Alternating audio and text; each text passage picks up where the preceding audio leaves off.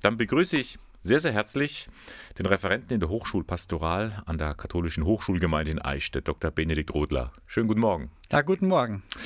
Herr Rodler, die bayerische Staatsregierung will jetzt die Hochschulen des Freistaates reformieren. Was soll denn da geändert werden? Ja, grundsätzlich geht es darum, dass man den Hochschulen mehr Freiheit geben möchte. Das heißt, letztendlich geht es darum, dass man ja, den Auftrag der Hochschulen in der Gesellschaft ein Stück weit versucht neu äh, auch zu definieren. Bisher haben wir ja das Humboldtsche Bildungsideal, die Einheit von Forschung und Lehre.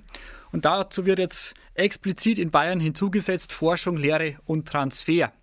Jetzt geht es darum, dass der Transfer so betont wird, dass von außen her quasi Aufträge an die Uni erteilt werden können, dass wir sozusagen mehr Auftragsforschung wahrscheinlich haben werden und weniger Grundlagenforschung. Und dagegen formiert sich so langsam Widerstand auch der Hochschulgemeinden. Was kritisieren Sie denn an diesem Vorschlag? Ja, grundsätzlich geht es uns darum, dass hier in erster Linie ja, die Ökonomie im Vordergrund steht dass es sozusagen immer darum geht, was nützt es, was bringt es, das, was hier geforscht, gelehrt wird.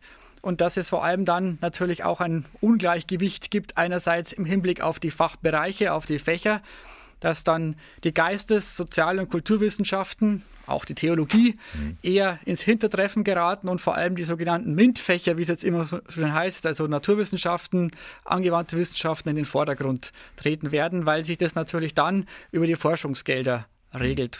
Da stehen ja auch große Wirtschaftsunternehmen. Äh, es gibt Automobilfirmen, die da sehr daran interessiert sind und die wollen dann eine Grundlagenforschung in ihrem Interesse, weil sie sie auch mitfinanzieren. Genau. Und das widerspricht zumindest dem Ideal der Freiheit von Forschung und Lehre.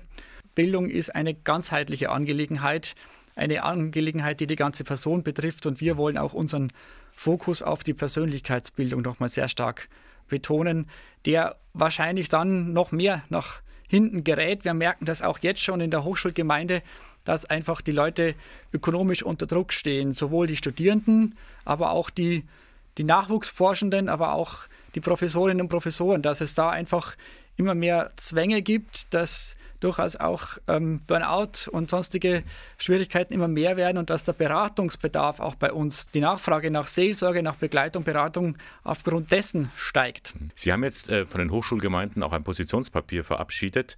Wie lauten da Ihre Forderungen? Was ist Ihnen da wichtig? Worauf weisen Sie hin? Als erstes ist uns ganz wichtig, Bildung muss für alle zugänglich sein. Das zweite ist Freiheit von Forschung und Lehre statt Ökonomisierung. Das dritte ist, Forschung muss dem Frieden dienen. Viertens, Verantwortung für Nachhaltigkeit. Wir wollen auch gerechte Teilhabe und Diversität fördern. Ganz wichtig ist uns auch, dass die internationalen und interkulturellen Begegnungen intensiviert werden, dass die weiterhin möglich sind. Bildung ähm, ist letztendlich ja Zukunftsorientierung und da wollen wir auch ganz äh, spezifisch nochmal die Lehrer- und Lehrerinnenbildung betonen, weil das ist ja letztendlich auch die Zukunftsinvestition des Staates, des Freistaates Bayern in seine eigenen Lehrkräfte, in seine eigene Gesellschaft. Mhm. Ähm, ansonsten geht es uns um demokratische Mitbestimmung auf allen Ebenen, um faire Arbeitsbedingungen. Das betrifft vor allem gerade so den akademischen Mittelbau, die Doktoranden, die Habilitanten, die oft jetzt schon mit Kettenverträgen immer wieder kurzfristig weiter beschäftigt werden, die keine Planungssicherheit haben. Und da sehen wir einfach, dass das für die gesamte Entwicklung schwierig ist. Und ähm, insgesamt wollen wir auch nochmal die Qualitätssicherung der Hochschullehre betonen.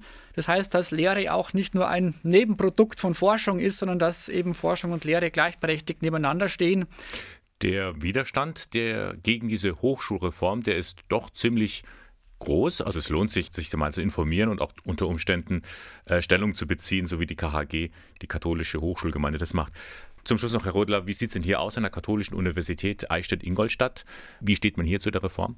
Was ich jetzt aus meiner Perspektive sagen kann, die KU Eichstätt-Ingolstadt ist ja eine Stiftungsuni, das heißt, sie ist ja nicht in staatlicher Trägerschaft. Sie hat auch die Stiftungsverfassung neu ähm, aufgesetzt im, im, letzten Jahr. Es gibt auch ein Leitbild äh, und dieses Leitbild, das trägt eigentlich doch sehr deutlich auch die Handschrift von dem, was wir letztendlich auch in unseren Forderungen stehen haben. Also da haben Sie Unterstützung sozusagen im Hintergrund auch von der Unileitung. Auf jeden Fall. Herr Rudler, ganz lieben Dank.